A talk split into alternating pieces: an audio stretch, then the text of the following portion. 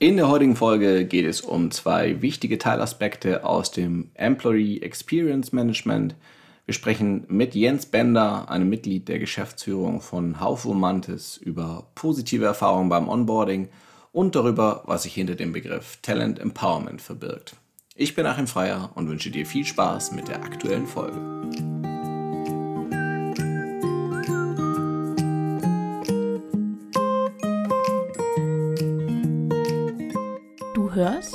Zufrieden arbeiten, den Podcast für Personaler und Entscheider im deutschen Mittelstand.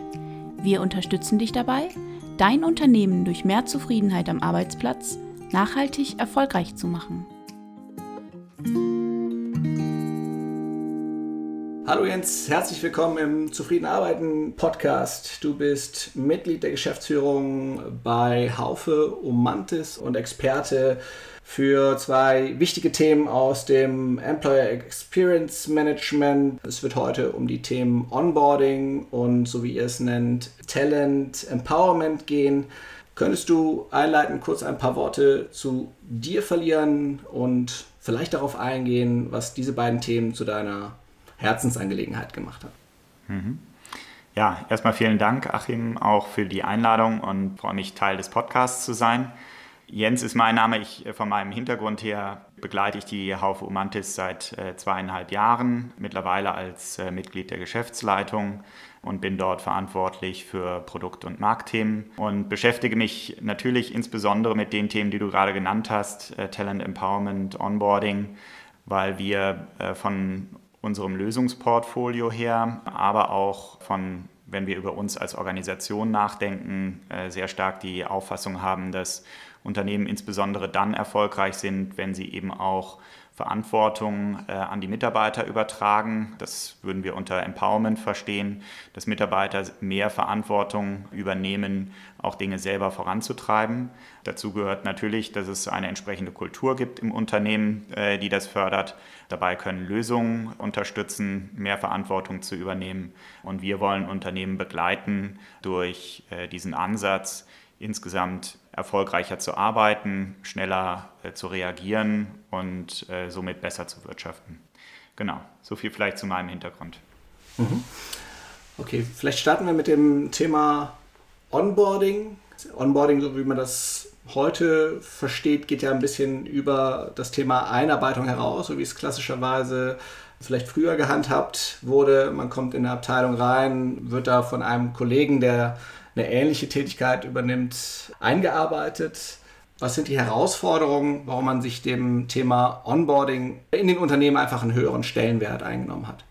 Ja, Genau. Also Onboarding ist ja äh, der Prozess eigentlich, der einsetzt mit der Unterschrift des Arbeitsvertrages und dann abgeschlossen ist, wenn ein Mitarbeiter wirklich Teil des Unternehmens ist, also üblicherweise so äh, einige Monate nach dem Einstieg im Unternehmen.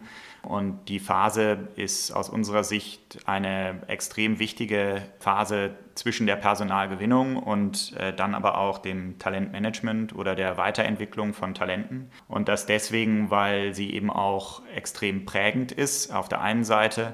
Also sehr entscheidend dafür ist, mit welcher Motivation ein Mitarbeiter auch im Unternehmen einsteigt, wie schnell er produktiv wird, wie, inwiefern er einen Wertbeitrag leistet, wie auch in Anführungsstrichen der erste Eindruck wirklich im Job ist äh, für den Mitarbeiter. Und auf der anderen Seite ein extrem wichtiges Thema, weil wir uns natürlich auch äh, in Zeiten von Corona-Krise immer noch in einem Markt befinden, in dem es Fachkräftemangel gibt, in dem der demografische Wandel stattfindet und deswegen es immer schwieriger ist, die richtigen Personen für das Unternehmen zu finden und für sich zu gewinnen und auch mehr und mehr Talente dann mehrere Arbeitsverträge als Option vor sich liegen haben, wenn sie sich beispielsweise neu in den Arbeitsmarkt bewegen und Potenzial haben oder sich eben auch nach neuen äh, Weiterentwicklungsmöglichkeiten umschauen und ein Arbeitgeber dann auch die Entscheidung des künftigen Mitarbeiters in, in seine Richtung bewegen kann, indem er eben auch überzeugend auftritt, nicht nur beim Anbieten des Vertrages oder auch bei der, äh, beim Generieren der Unterschrift, sondern eben dann auch bei der Begleitung des Talents bis zum ersten Arbeitstag hin. Deswegen ein sehr wichtiges Thema aus unserer Sicht, was auch mehr und mehr äh, an Relevanz äh, gewinnt bei vielen Unternehmen. Mhm. Das, das heißt, das geht schon in Richtung Employer Branding an der einen oder anderen Stelle.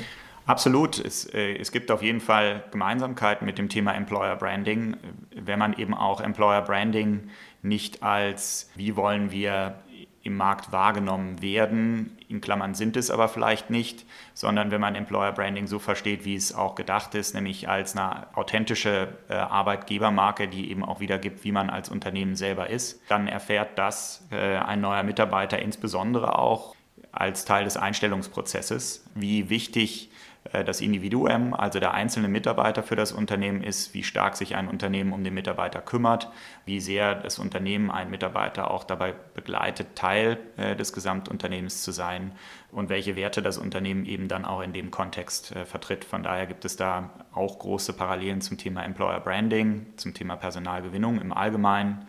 Genau. Mhm. Wenn du jetzt so ein ideales Onboarding dir mal vor Augen führst, äh, wie sähe das aus? Was sind so Aspekte, die das Onboarding abheben von anderen Unternehmen? Ja, also erstmal die Basis ist natürlich, dass, dass der Prozess gut funktioniert. Das heißt, dass beispielsweise, wenn dann ein Mitarbeiter ein Jobangebot bekommt, dass dann eben auch schnell der Arbeitsvertrag vorliegt und äh, der eben auch äh, schnell bearbeitet werden kann.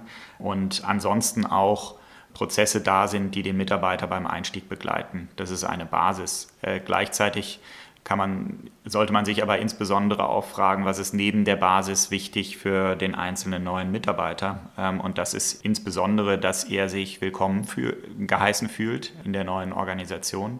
Das heißt, dass er begleitet wird entlang dieses Prozesses und das möglichst nicht durch Systeme ähm, oder administrative Prozesse, sondern auch durch Individuen und persönliche Kontakte. Das heißt, wenn wir drauf schauen, sowohl als Haufe Group, aber auch äh, wenn wir da im Kontext unserer Lösungen drauf schauen, dann geht es auch sehr stark darum, wie stellt man die ersten Kontakte her, sowohl äh, zu den Abteilungen, die einem äh, dabei helfen oder Mitarbeitern, Kollegen, die einem dabei helfen, äh, sich im Unternehmen initial zurechtzufinden, aber auch dann zu den Kollegen, mit denen man zusammenarbeiten wird und die einem Einblick geben können, äh, wie der Arbeitsalltag dann wirklich aussehen wird und was einen auch erwartet und wie man eben auch möglichst schnell im Unternehmen produktiv werden kann.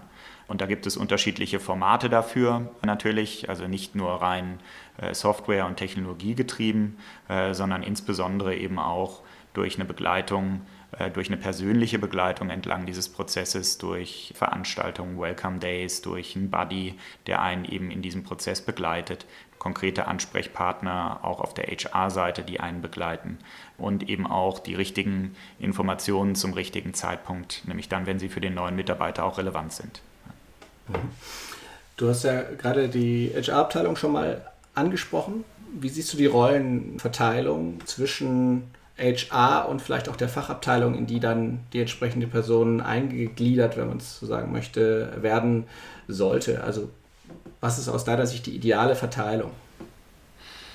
Ja, genau. Also da sprichst du ein sehr äh, wichtiges Thema an und auch eins, wo, glaube ich, man keine pauschale Antwort geben kann, weil Unternehmen ja auch unterschiedlich ticken und auch HR beziehungsweise dann die, die Business-Verantwortlichen unterschiedliche Rollen einnehmen, je nachdem, in welchem Unternehmen man ist, auch welche Größe das Unternehmen hat. Grundsätzlich ist aus meiner Sicht es wichtig, dass es einen Mix gibt. Auf der einen Seite HR mit einem äh, stärkeren Fokus auf, äh, wie sollte Onboarding insgesamt in der Organisation unterstützt werden und welche Formate äh, biete ich dann sowohl den neuen Mitarbeitern an, aber auch gegebenenfalls dem Business, der Fachabteilung an, neue Mitarbeiter eben möglichst gut in diesem Prozess zu begleiten durch die entsprechenden Tools, Strukturen, Prozesse oder ähnliches.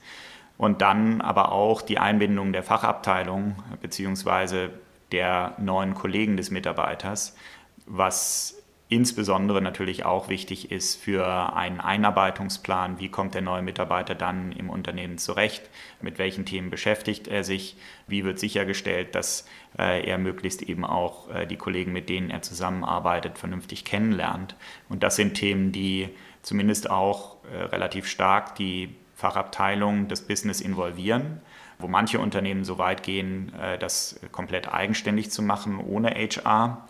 Und aus unserer Sicht eben da eine gesunde Mischung äh, hilfreich ist. Zum einen die HR-Abteilung, die eben äh, über Prozesse, Strukturen nachdenkt und Enablement äh, der jeweiligen Kollegen im Business und Business, die auch wirklich sich in die verantwortliche Rolle begeben, den neuen Mitarbeiter wirklich willkommen zu heißen im Team. Mhm. Du hast eben gesagt, einer der wichtigsten Punkte ist, die Person dabei zu unterstützen, oder jetzt habe ich es so interpretiert, ein, ein Netzwerk aufzubauen. Was sind da Lösungen, was sind da Ansätze, wie einem das gelingen kann? Ist das ein persönliches Vorstellen, was dann ja wieder extrem viel Zeit kosten würde? Zeit ist, glaube ich, sowieso ein Faktor, über den wir gleich nochmal ähm, mhm. sprechen mhm. sollten. Das ist das, was wir immer wieder bekommen. Für Einarbeitung bleibt keine Zeit. Insbesondere mhm. in Firmen, die viel mit äh, Zeitarbeitskräften arbeiten, ein, ein Riesenthema, weil die Angestellten sagen, jetzt habe ich die Person gerade eingearbeitet, sehr viel Zeit mhm. investiert und äh, jetzt ist sie wieder weg. Mhm. Ja, also das Thema äh, Zeitarbeitsfirmen in dem Kontext ist, glaube ich, nochmal was ganz Spezielles, weil, weil dort auch die emotionale Beziehung und Teil eines großen Ganzen zu sein zwischen Mitarbeiter und Unternehmen nicht in der Form vorhanden ist, wie das sage ich jetzt mal beim Thema Onboarding üblicherweise ansonsten gedacht ist. Also wenn man Zeitarbeiter ist, ist ja automatisch auch definiert, dass man eben auf Zeit nur in dem Unternehmen arbeitet. Und äh, deswegen ist für mich zumindest auch nachvollziehbar, dass Abteilungen, die in der Art und Weise eben auch neue Kollegen begrüßen, zumindest es denen nicht ganz so einfach fällt, einen Mitarbeiter äh, gut onzuboarden, weil eben die Nachhaltigkeit da nicht so gegeben ist. Aber das Thema möchte ich vielleicht ausklammern, weil das aus meiner Sicht ein Sonderfall ist, wo man sich dann fragen muss, da geht es dann vielleicht noch mehr um die Prozesse und weniger um die Persönlichkeit. Ähm, auf der anderen Seite macht es das noch herausfordernder für das Unternehmen, wirklich eine Kultur des Zusammenarbeitens und Zusammenleistungserbringens äh, zu kreieren.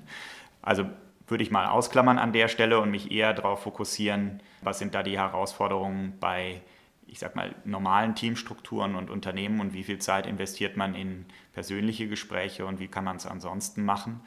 Aus meiner Sicht beginnt Onboarding und das persönliche Kennenlernen da ja sogar schon früher, nämlich vor dem äh, wirklichen Onboarding-Prozess, der ja eigentlich mit der Vertragsunterschrift startet, äh, nämlich in den Interviews, auch dort und auch im gesamten Bewerbungsprozess besteht ja für das Unternehmen, wenn es den, die Candidate Experience auch richtig betrachtet, die Möglichkeit, den Kandidaten kennenzulernen, aber auch für den Kandidaten die Möglichkeit, die neuen Kollegen kennenzulernen und das Unternehmen kennenzulernen. Und da sollte man diese Möglichkeit eben auch schon nutzen. Das passiert teilweise durch Teaminterviews, äh, sodass ein Kandidat eben auch nicht nur ein oder zwei Personen kennenlernt, mit denen er perspektivisch zusammenarbeiten wird, sondern auch das Team. Und äh, das passiert auch dadurch, dass beispielsweise man dann natürlich auch persönliche äh, Kontakte entlang des Bewerbungsprozesses schon äh, auch zu Kollegen aus dem Team bekommt und geht dann eben aus meiner Sicht im Onboarding genauso weiter, nämlich dass man sich fragen sollte, um gut eingearbeitet zu werden, um eben auch das Netzwerk in der Firma aufzubauen, wie stellt man da zum einen durch teamorientierte Events oder Meetings sicher, dass der Kandidat äh, gut ankommt oder eben auch durch individuelle Vorbereitung. Wir schauen da sehr stark auf eine Art Einarbeitungsplan. Also wie kann so ein Einarbeitungsplan als Template aussehen? Äh, was sollte dort drin sein? Da geht es um die fachliche Einarbeitung, da geht es aber eben auch um die persönliche äh, Einarbeitung und das Kennenlernen innerhalb des Unternehmens und äh, stellen das sozusagen als Teil einer, einer Toolbox unseren Kunden zur Verfügung und machen das eben auch intern so, dass wir uns eben im Vorhinein Gedanken machen, insbesondere wenn es eben öfters passiert, äh, dass neue Mitarbeiter an Bord kommen. Und das tut es ja in einer bestimmten Größenordnung von Unternehmen, wie man dann eben Kandidaten durch diesen Prozess begleitet. Das heißt, ein wichtiger Aspekt ist auch noch äh, eine Verzahnung zwischen dem Recruiting-Prozess sozusagen und dann der, der Übergabe, je nachdem, wer dann verantwortlich ist im HR-Bereich, aber auch wer verantwortlich ist in der, in der Fachabteilung. Ja. Welche Rolle spielt aus deiner Sicht Führungskräfte in dem Prozess? Ich glaube, es ist auch eine Google-Studie, äh, die besagt, dass, dass Menschen ein viel höheres Commitment entwickeln, wenn sie ein Gespräch mit der übergeordneten Führungskraft haben, was sogar wichtiger ist als eine Gehaltserhöhung, wenn man, wenn man den Verbleib in Unternehmen als Zielsetzung hat. Ja, genau. Also erstmal mit Sicherheit auch eine, also im, im Hiring-Prozess spricht man da ja von dem Hiring Manager, äh, derjenige, der am Ende sozusagen der Budgetverantwortliche ist, der auch den Mitarbeiter einstellt. Und äh, der ist natürlich entlang des Bewerbungsprozesses schon involviert und sollte dann natürlich auch beim Onboarding äh, des Mitarbeiters involviert sein. Und wie du schon beschrieben hast, ist das motivierend, weil es eben eine, eine Wertschätzung auch gegenüber dem Mitarbeiter ist, dass er von, sowohl von seinen Teamkollegen ähm, begrüßt wird und willkommen geheißen wird, aber auch von möglicherweise einer Führungskraft, mit der er eben äh, mehr oder weniger eng zusammenarbeitet. Und deswegen ein Bestandteil äh, dieses Einarbeitungsprozesses, aber eben auch schon, wie du richtig beschrieben hast, äh, darüber hinaus schon auch Teil des Bewerbungsprozesses. Und da gilt es eben, diesen Prozess nicht zu zu disruptiv zu gestalten zwischen Bewerbung und Onboarding, sowohl was Systeme angeht, aber auch was die Art und Weise der Kommunikation angeht, wo wir, glaube ich, mittlerweile in der Personalgewinnung, auch im Employer Branding, viel mehr Persönlichkeit und Transparenz und Wertschätzung und Authentizität des Unternehmens hineinbringen und im Onboarding-Prozess sehr häufig dann sehr prozessorientiert unterwegs sind, um einfach unsere Haken zu setzen in den Listen, ob alle Dokumente da sind, damit der Mitarbeiter auch wirklich anfangen kann aus administrativer Sicht. Deswegen ist da aus meiner Sicht entscheidend, dass sowohl Führungskraft als auch äh, Teamkollegen das als Teil ihrer Aufgabe verstehen. Äh, ist aber natürlich auch ein Kulturthema da an der Stelle, nämlich wie wichtig ist ein neuer Mitarbeiter für Team, Kollegen und, und Firma und bringt man das dann eben auch als Teil des Onboarding-Prozesses schon rüber. Ja. Mhm. Würdest du sagen, dass sich da auch eine andere Erwartungshaltung auf Seiten der Kandidaten entwickelt hat? Ähm, ist das vielleicht auch eine, eine Generationenfrage, die, die Erwartungshaltung, die da an das Unternehmen herangetragen wird? Ja, denke ich schon, äh, dass, dass generell äh, die Erwartungshaltung äh, immer weiter wächst, auch an Unternehmen, ähm, aber auch der Wunsch, der Kandidaten mehr Einblicke zu bekommen in das, äh, was einen eben erwartet, damit man eben eine bessere Entscheidung auch für die Zukunft treffen kann. Und äh, das ist dann eben auch sowohl Teil des Bewerbungsprozesses und der Personalgewinnung, aber auch dann Teil des Onboardings, dass man genau diese Einblicke bekommt und dann eben auch sehr früh eine Bestätigung optimalerweise bekommt, dass es wirklich der richtige Arbeitgeber für einen ist und dass einem das durch die Wertschätzung eben auch vermittelt wird. Und wenn man sich anschaut, jetzt gerade eben vor dem Hintergrund von demografischen Wandel und Fachkräftemangel, steigen die Fluktuationsraten auch oder die, die, die Quoten der Kandidaten, die einen Vertrag unterschrieben haben, die dann aber nicht am ersten Arbeitstag auch wirklich im Unternehmen auftauchen oder die ersten sechs Monate äh, überstehen, die steigen. Und das liegt daran, dass sehr häufig Kandidaten eben auch mehrere Optionen haben. Und äh, dann äh, ist sehr entscheidend, auch in der Phase gerade, wie das Unternehmen gegenüber dem einzelnen Kandidaten auftritt. Ja. Gerade was, was das Thema Onboarding angeht, ist, glaube ich, eine äh, wahnsinnige Herausforderung, jetzt die dezentrale Situation mit vielen Personen im Homeoffice gerade was das Thema Netzwerk angeht, was du eben angesprochen hast. Was, was sind Lösungen für diese Sondersituation und was sind Lösungen für Organisationen, die sowieso schon dezentral organisiert sind, wo es eben die persönliche Begegnung zum aktuellen Zeitpunkt nicht so einfach möglich ist? Ja, genau. Also für viele erfordert das da auch, weil es eben doch ein relativ radikaler Wandel äh, war, für viele klassische äh, Unternehmen auch doch nochmal einen sehr, sehr starken Wandel in der Art und Weise, wie man Talente dann begleitet, auf die virtuelle Art und Weise. Und ich glaube, es erfordert eben auch viel mehr Proaktivität oder Plan, kann man auch sagen, äh, wie man dort eben, eben vorgeht, wenn man sich vorstellt, dass vorher ein Onboarding auch zumindest zum Teil immer dadurch stattfand, dass man ja alleine in einem Raum saß oder äh, nah zueinander war oder miteinander gemeinsam Mittagessen gehen konnte ähm, ist ja all das äh, derzeit gerade nicht möglich. Und von daher erfordert es viel mehr Proaktivität und da nicht nur von den Kollegen und vom Unternehmen, äh, den Mitarbeiter gut einzuarbeiten, sondern äh, auch von den neuen Mitarbeitern, sich eben einzuarbeiten in das Netzwerk, in das Unternehmen und die Kontakte auch proaktiv zu suchen. Und ich denke, das ist etwas, wo sowohl das Unternehmen natürlich durch einen Einarbeitungsplan und, und klare Ideen, wie, äh, wie dieses Kennenlernen dann auch auf dem virtuellen Weg stattfinden kann. Da gibt es ja super Formate über Teams, da gibt es ja auch allein für die Teamkollaboration ähnliche Formate, die man optimalerweise nutzen sollte, virtuelle äh, Coffee-Meetings, auch mal gemeinsam Mittag zu essen mit Kollegen oder abends auch mal etwas zu machen äh, mit Kollegen. Denn äh, das sind ja alles Formate, die man genauso im Onboarding-Kontext auch andenken kann. Man muss sie äh, eben planen und äh, proaktiv dann eben auch einstellen. Und das sollte man sowohl als, als eine Führungskraft bzw. als Team tun, wenn ein neuer äh, Kollege Teil des Teams wird, als auch als, als neuer Mitarbeiter äh, sollte man diese Proaktivität mitbringen. Denn nur so kommt man deutlich schneller dann eben auch in die Strukturen hinein und, und wird auch wirklich schnell ein Teil des Teams. Ja. Mhm. Wie kann so eine Struktur dann aussehen? Also ist das, äh, du sprichst von einem Plan, steht da dann wirklich Dienstags wäre super, mal die und die Personen in einem Teamcall kennenzulernen? Genau, also erstmal, wenn wir von diesem Einarbeitungsplan äh, sprechen, dann fängt der auch schon vor dem ersten Arbeitstag an ähm, und ist nicht so etwas wie ein tatsächlich Kalender, wo dann steht, jeden Dienstag passiert Folgendes, sondern es fängt eigentlich an mit den Dingen, die, die wichtig sind als Teil der Einarbeitung, sowohl für das menschliche, äh, für die menschliche Ebene als auch für die fachliche Ebene.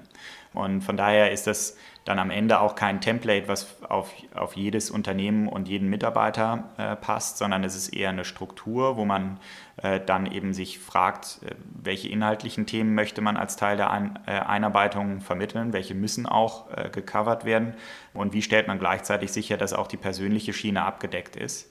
Und da äh, spielt zunächst erstmal das eine Rolle, also das Was dann auf der anderen Seite das Wer, also wer ist eingebunden, wer sollte eingebunden sein in diesem Prozess, wen sollte der neue Mitarbeiter auch kennenlernen, sowohl aus inhaltlichen Gründen als auch aus persönlichen Gründen.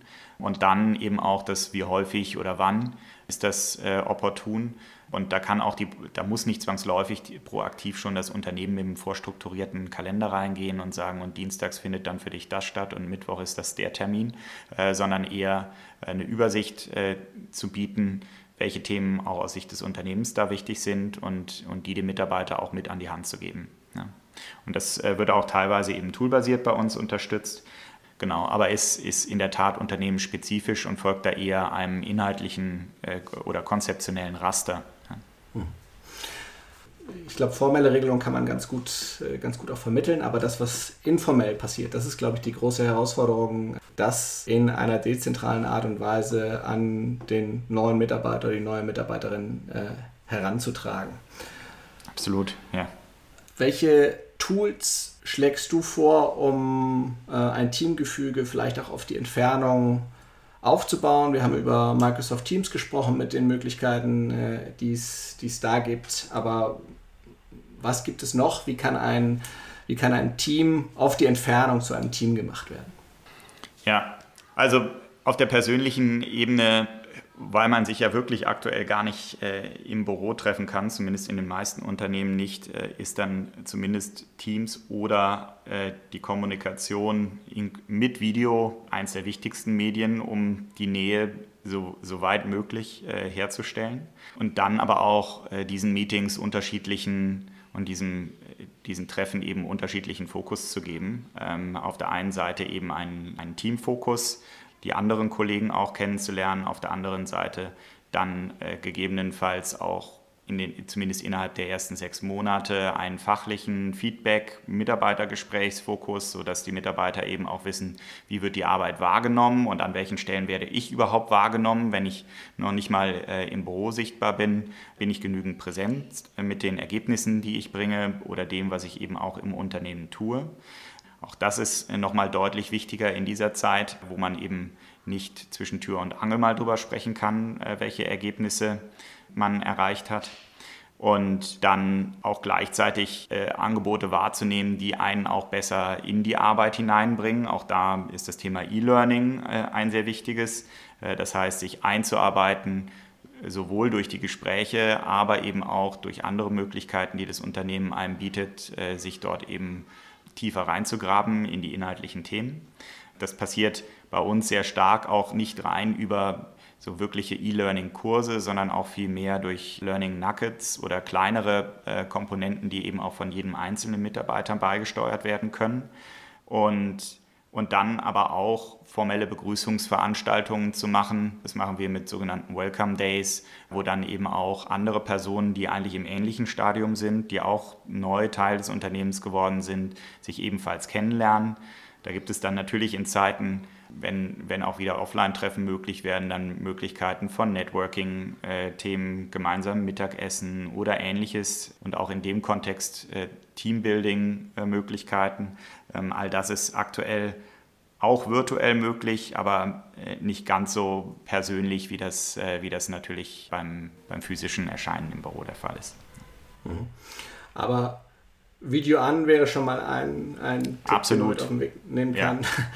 Und was ich eben rausgehört habe, ist neben fachlichen Meetings, die auf Effizienz getrieben sind, eben auch äh, teamorientierte Meetings, wo dann auch mal ähm, informelle Gespräche möglich sind, um eine Person tatsächlich kennenzulernen. Genau. Also Video an ist, äh, ich meine, das ist so eine Basisregel, die trotzdem an vielen Stellen eben nicht beachtet wird. Und ich glaube, man unterschätzt wirklich, welchen Effekt das haben kann, wenn man sichtbar ist, weil dann der Gegenüber eben auch sehen kann, dass man mit ihm konzentriert spricht und nicht zwischen Tür und Angel und dass man ihm seine Aufmerksamkeit eben auch schenkt.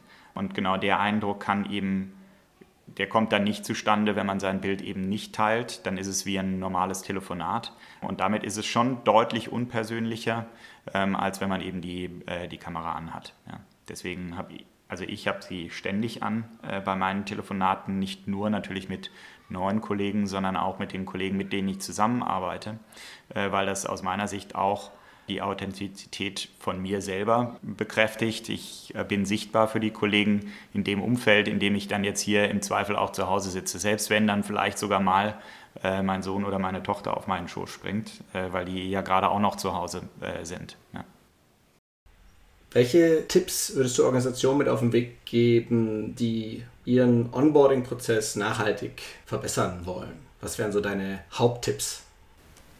Ja, also über beides, also ich glaube, wichtig ist wirklich über beides nachzudenken, nämlich zum einen über den Prozess, äh, den Kandidaten durchlaufen, als auch über die menschliche Ebene und dass das Onboarding auch dazu da ist, neuen Kollegen eine Sicherheit äh, zu geben, sie ankommen zu lassen im Unternehmen und äh, ihnen ihre Ängste zu nehmen, die sie gegebenenfalls haben, wenn sie in einem neuen Job starten und damit eben auch in diesem Prozess die, die Basis gelegt wird für äh, die künftige Arbeit. Deswegen zweiter Tipp wäre, die Relevanz von Onboarding nicht zu unterschätzen. Es ist gerade auch in Krisenzeiten wo es ja nochmal herausfordernder ist, ein gutes Onboarding hinzukriegen, extrem wichtig, dass Mitarbeiter, äh, neue Mitarbeiter sich wertgeschätzt und willkommen fühlen und Onboarding zu durchdenken und zu planen ähm, und auch zu begleiten, ist dabei essentiell. Das wären für mich so die zwei wichtigsten Tipps. Also die sind noch auf dem Meta-Level, ähm, aber äh, da sind viele Unternehmen auch noch nicht angekommen in der Art und Weise. Also bei vielen Unternehmen wird es wird Onboarding sehr stark prozessorientiert nur betrachtet und ich glaube, äh, die persönliche Schiene ist etwas, die unbedingt äh, dazugehört und wahrgenommen werden muss. Und das Zweite ist eben, sich dann auch in die Schuhe des Mitarbeiters hineinzuversetzen, wie es für einen Mitarbeiter sein muss, Teil dieses Unternehmens zu sein und dann mit, mit dieser menschlichen Brille sich eben auch zu fragen, wie kann man äh, dem Mitarbeiter besser abholen und ihm eben auch die Sicherheit und Transparenz geben, äh, wie das Unternehmen funktioniert gerade in den jetzigen Zeiten. Ja. Gehen wir mal einen Schritt weiter im Employee Experience äh, Management in Richtung Talent Empowerment. Ja. Das ist ja ein Begriff, den ihr dem Talent Management vorzieht. In vielen größeren Organisationen, Telekom, sonstiges gibt es ja noch den klassischen Talent Manager. Was ist der Unterschied und warum denkt ihr, sollte der Schritt in Richtung Talent Empowerment äh, gehen?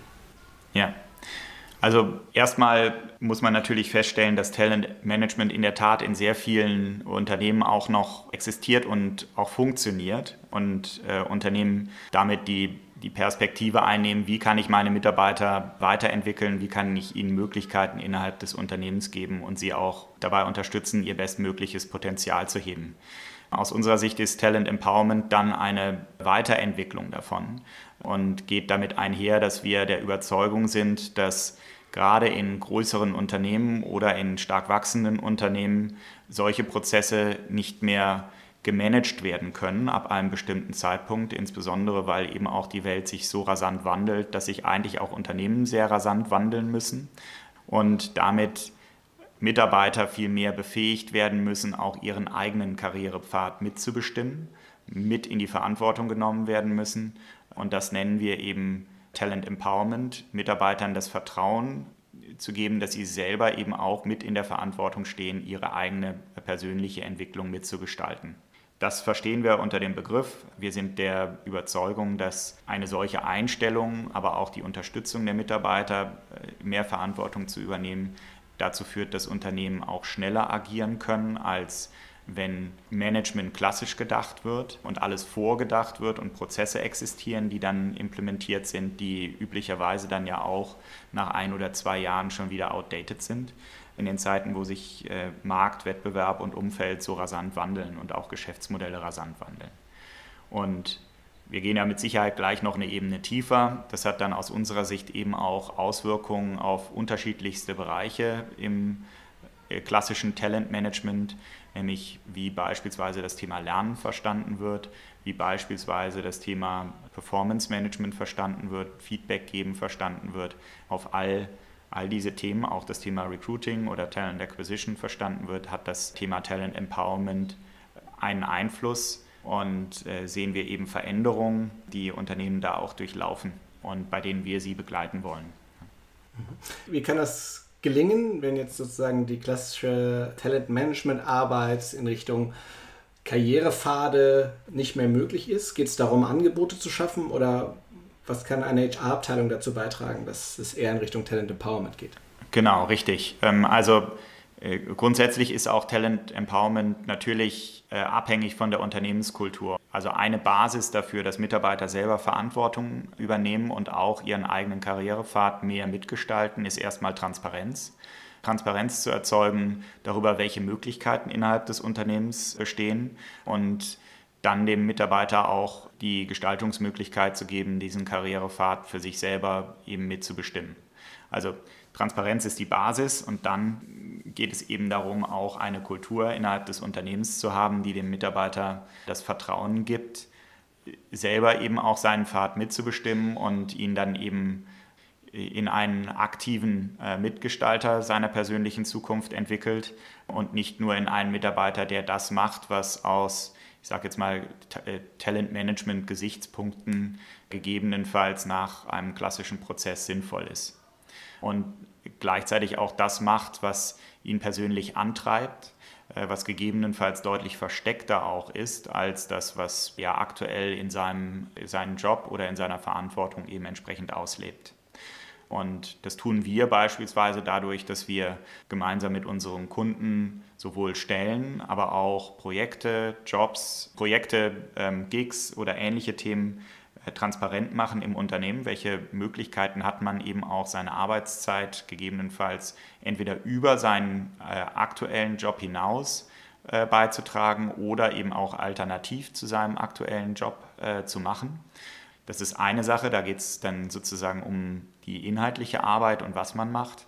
Eine weitere Sache ist eben anhand des äh, persönlichen Skillprofils und der Kompetenzen, die man als Mitarbeiter hat, dann auch den Mitarbeiter zu fragen, in welche Richtung möchtest du dich denn weiterentwickeln und ihm dann die Lernangebote ähm, in der Art und Weise zur Verfügung zu stellen, dass er eben da auch für die nächsten Karriereschritte, Aufgaben, Jobs, Projekte, Gigs sich einbringen kann und dazu enabled wird. Und genauso ist es auch in anderen Bereichen, jetzt beispielsweise mal aus dem Kontext Personalgewinnung gedacht, wo Mitarbeiter auch selber dazu beitragen können, dass die richtigen neuen Mitarbeiter Teil ihres Teams werden und das sowohl durch eben Team-Hiring-Prozesse, in denen sie involviert sind, aber eben auch durch Mitarbeiterempfehlungsprogramme oder ähnliches, wo Mitarbeiter eben auch selber sagen, welche Mitarbeiter künftig auch noch zusätzlich Teil des Unternehmens werden könnten.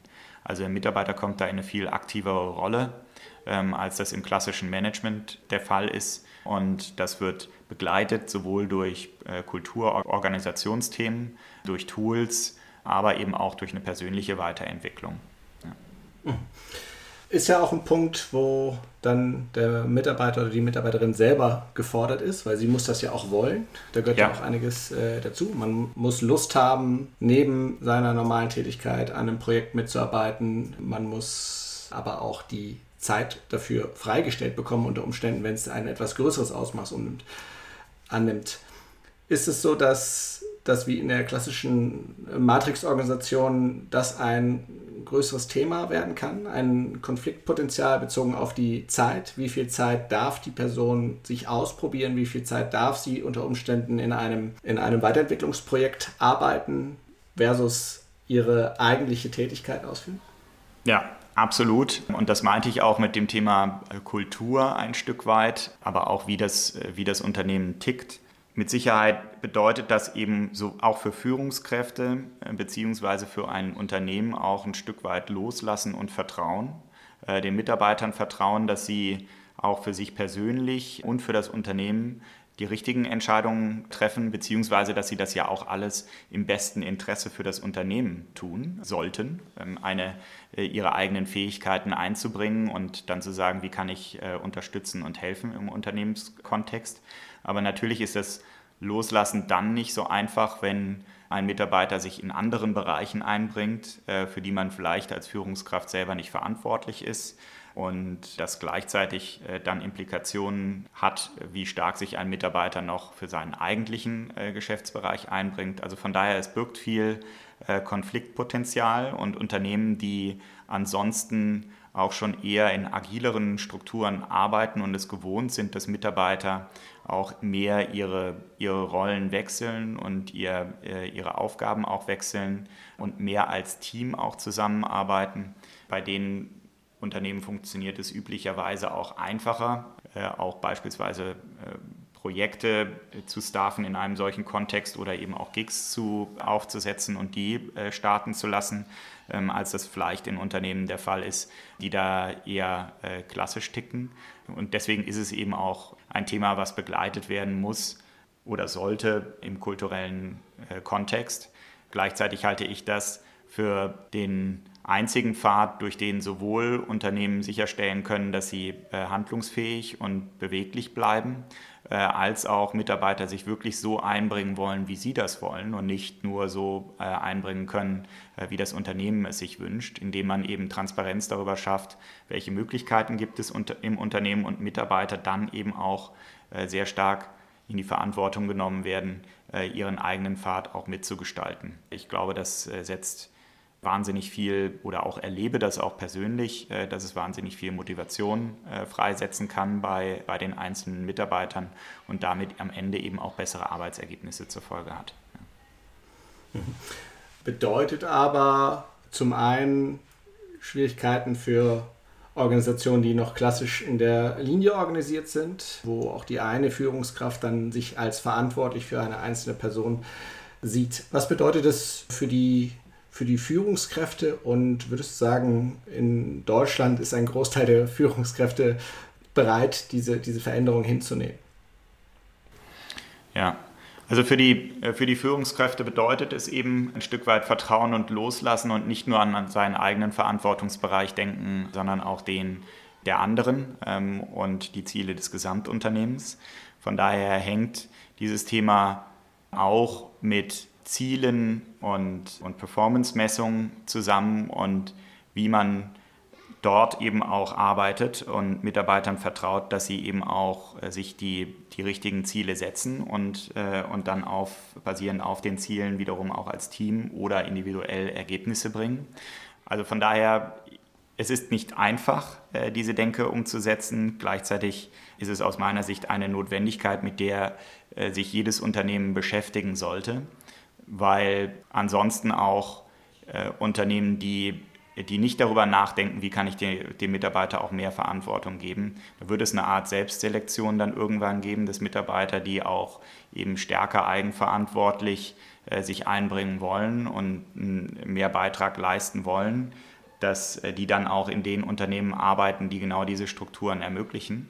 Ähm, und die Unternehmen, die äh, wiederum eher äh, starr sind und, und klassisch ticken, dann solche Mitarbeiter, die motiviert sind, die auch Verantwortung übernehmen, die den Drive haben, neue Dinge zu bewegen und anzustoßen, nicht mehr so einfach als, als Mitarbeiter für ihr Unternehmen gewinnen. Also aus meiner Sicht ist das auch eine sehr motivierende Herangehensweise für den einzelnen Mitarbeiter, ihn da stärker in die Verantwortung zu bringen. Und du hast schon richtig gesagt, das ist jetzt vielleicht auch nicht jedermanns Sache, nicht jeder Mitarbeiters Sache, aber ich denke, es sollte das Verständnis einer jeden Führungskraft sein, äh, dass man so wertschätzend und dem, aus dem Mitarbeiter eben auch das größte Potenzial rausholen kann. Wie bei fast all diesen Themen aus dem New Work-Themenkomplex ist ja immer die Frage, ist das, ist das jetzt was Schönes, was sich entwickelt äh, auf der Ebene der Wissensarbeiter und der, der Kreativen? Oder ist das auch was, was tatsächlich Einfluss nehmen kann auf die, auf die Shopfloor-Ebene? So wie wir es kennen, ist es noch so, äh, auf, auf dieser Shopfloor-Ebene gibt es einmal im Jahr die äh, Sicherheitseinweisung und wenn man Glück hat, eine, eine Schulung zur Benutzung der entsprechenden Geräte. Ja. Ist das eine Möglichkeit, genau. da also, die Lücke zu schließen? Ja, äh, ist natürlich ein super spannendes Thema und am Ende sind wir ja, also würde ich das also ist Talent Empowerment eine Philosophie und auch eine Unternehmenskultur und nicht davon abhängig, in welcher Aufgabe oder Rolle jemand im Unternehmen arbeitet. Und ich glaube auch, dass wenn wir jetzt über äh, Shopfloor sprechen oder über, über andere Aufgaben, die vielleicht von der reinen Position her so sind, dass äh, sehr klar beschrieben ist, wie die Aufgabe und Verantwortung ist, werden ja sehr häufig ähm, auch Anstöße gegeben, wie man Dinge verbessern kann im Shopfloor oder wünscht man sich, dass solche Anstöße auch gegeben werden von den Mitarbeitern, die selber eben auch in dieser Rolle arbeiten und deswegen äh, Verbesserungspotenziale vielleicht auch besser erkennen können. Und das wiederum passiert auch nur, wenn die Mitarbeiter das Gefühl haben, sie können einen solchen äh, Beitrag eben auch vorbringen, äh, sie können sich einbringen, sie, ihre Meinung wert, wird wertgeschätzt und sie werden eben auch gegebenenfalls in anderen Bereichen des Unternehmens mit eingebunden oder halten auch dort Einblicke, äh, was wiederum dann die Zugehörigkeit zum Unternehmen stärkt. Deswegen ist es aus meiner Sicht sinnvoll, dort eben auch, auch nicht in äh, zu starren Rollen zu denken, sondern eben auch zu überlegen, wie kann man zum einen für mehr Abwechslung sorgen, zum anderen für eine Einbindung äh, sorgen, die, die die Mitarbeiter dann auch dazu ermutigt, äh, sich selber stärker einzubringen. Mhm. Welche Rolle können da so Graswurzelinitiativen oder so, ähm, weiß ich nicht, Working Out Loud Bestrebungen oder ähnliches äh, spielen? Ist das ein sinnvoller Weg, wie man, wie man einsteigen kann in das Thema? Das wäre ja dann sogar von Mitarbeiterseite getrieben, oder? Ja, äh, aus meiner Sicht auf jeden Fall, weil um insbesondere auch Veränderungen äh, zu bewirken in größeren Unternehmenskontexten braucht man immer Beispiele, an denen man sich auch orientieren kann oder Vorbilder, wenn man so will, bei denen auch ersichtlich ist, dass auch andere das Vertrauen bekommen, so zu arbeiten.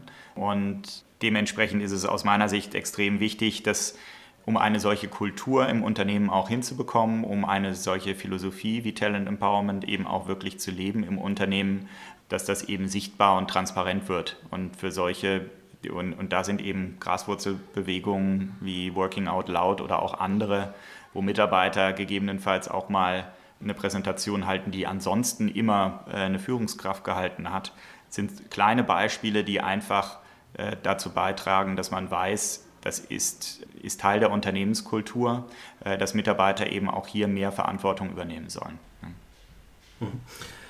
Wie kann eine Organisation es schaffen, in so eine Unternehmenskultur reinzuwachsen? Ist das wieder ein Thema, was so einen ähm, umfassenden Kulturwandel bedeutet, was ja immer ein riesiger Berg ist, der da nicht angegangen wird? Oder gibt es auch kleine Schritte, die man, die man als Unternehmen angehen kann, um äh, sich zumindest etwas in die Richtung zu bewegen. Ja.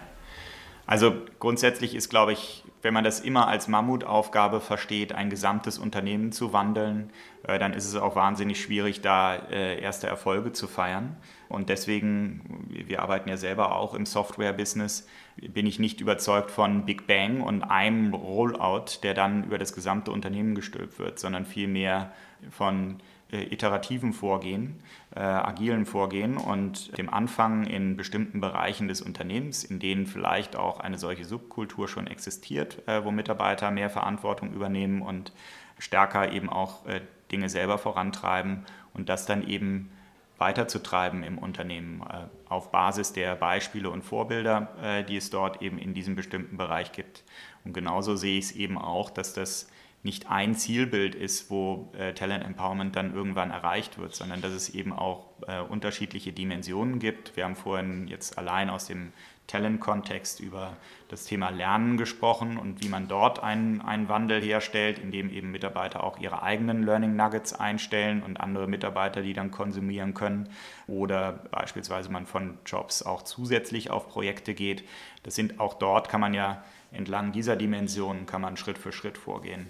Und äh, da ist es aus meiner Sicht sinnvoll, dass man in Bereichen anfängt, wo man eben auch gute Erfolgswahrscheinlichkeiten hat und dann äh, sich Stück für Stück äh, vorarbeitet und da insbesondere sich auch fragt, was könnte da passen, warum könnte es vielleicht auch nicht funktionieren. Man auch zulässt, dass Dinge nicht funktionieren und Fehler passieren auf dem, auf dem Weg. Und so sollten Unternehmen das eben auch perspektivisch angehen. Das war aus meiner Sicht ein schönes Schlusswort. Vielen Dank, Jens, für die Einblicke in die Themen Onboarding und Talent Empowerment. Das war Zufrieden arbeiten. Wenn dir der Podcast gefallen hat, freuen wir uns sehr über eine 5-Sterne-Bewertung. Darüber hinaus sind wir offen für Kritik, Kommentare und Anregungen. Schick uns hierzu doch einfach eine Mail an podcast.consulimus.de. Am meisten aber freuen wir uns über eine persönliche Weiterempfehlung und wenn du auch bei der nächsten Folge wieder einschaltest.